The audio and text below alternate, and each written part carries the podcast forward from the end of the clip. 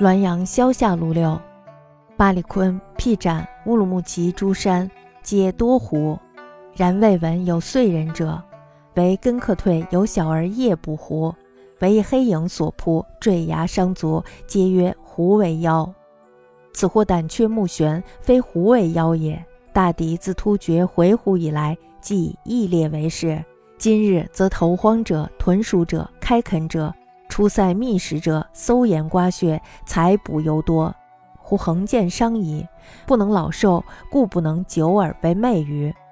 异僻在荒郊。人亦不知导引练行术，故胡亦不知于。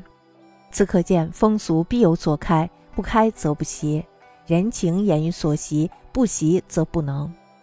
道家化性奇伟之说，要不为无见。杨公谓滇南僻郡，诡异纯良，即此理也。巴里坤、辟展、乌鲁木齐一带的群山中有很多的狐狸，不过呢，没有听说有狐狸来害人的。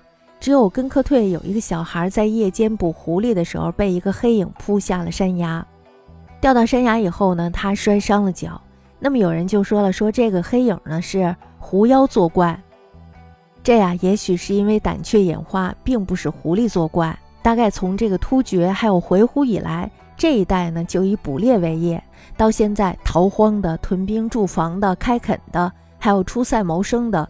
都已经搜遍了岩缝，踏遍了山洞，其中呢，捕猎的人有很多，所以呢，狐狸时常遭到捕杀还有伤害。这里的狐狸啊，因为不能长寿，所以呢，也就不能够长久的修炼成为精魅了吧？或者说呢，由于地外边疆偏僻所在，人呢都不知道导引练行，所以呢，他狐狸也是不知道的。由此可见，风俗呀必须有所开化，才能形成习惯；不开化呢，就不能形成习惯。风土人情随着习惯而来，没有形成习惯，就没有风土人情。道家所谓教化人性而产生的虚伪的说法，并非没有见地。